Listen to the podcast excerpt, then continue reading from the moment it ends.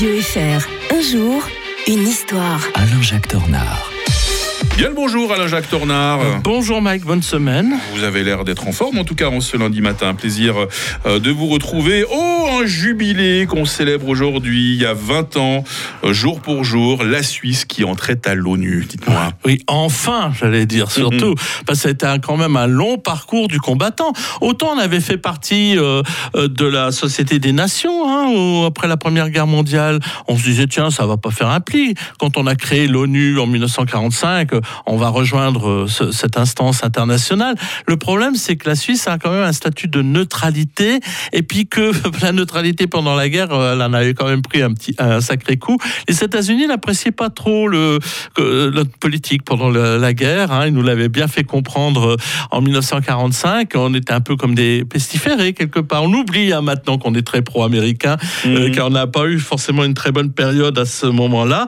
Euh, ce qui fait qu'on n'a même pas été invité à faire partie de l'ONU en 1946. hein. De- on ne nous a pas invités, Ah. euh, tout simplement.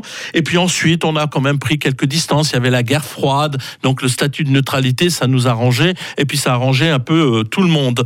Et euh, le, le résultat des courses, eh bien, il a fallu attendre très longtemps pour arriver à un résultat et d'intégrer l'ONU. Alors, c'était un peu schizophrène d'ailleurs notre position, hein, puisqu'à Genève, l'ancienne capitale finalement de la Société des Nations, on avait mis à ba- le bâtiment à disposition de l'ONU.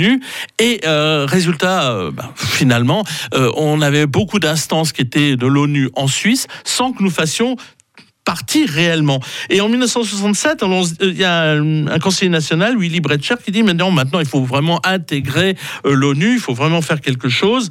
Et ben, on va faire voter le peuple, on va le faire voter en 1986, et on va voter contre. Mhm. Faut pas, on oublie Ah, toujours. que ça avait été refusé Eh une oui, première on fois. oublie hein. Toujours qu'on a voté contre l'entrée de la Suisse à l'ONU. Et il faudra reprendre, remettre sur le métier. Ça va être extrêmement difficile. Euh, Il faudra convaincre les gens parce qu'ils tiennent beaucoup à la neutralité, même si elle est en partie quand même à- aménagée au fil du temps. Et il faudra attendre en effet 2002 pour voir la Suisse intégrer enfin l'ONU.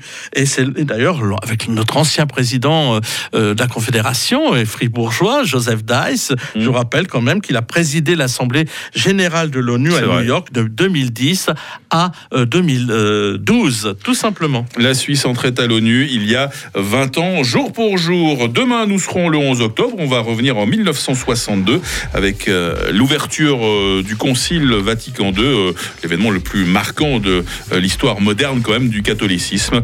Euh, D'ici là, belle journée Alain Jacques Tornard. Bonne journée à tous.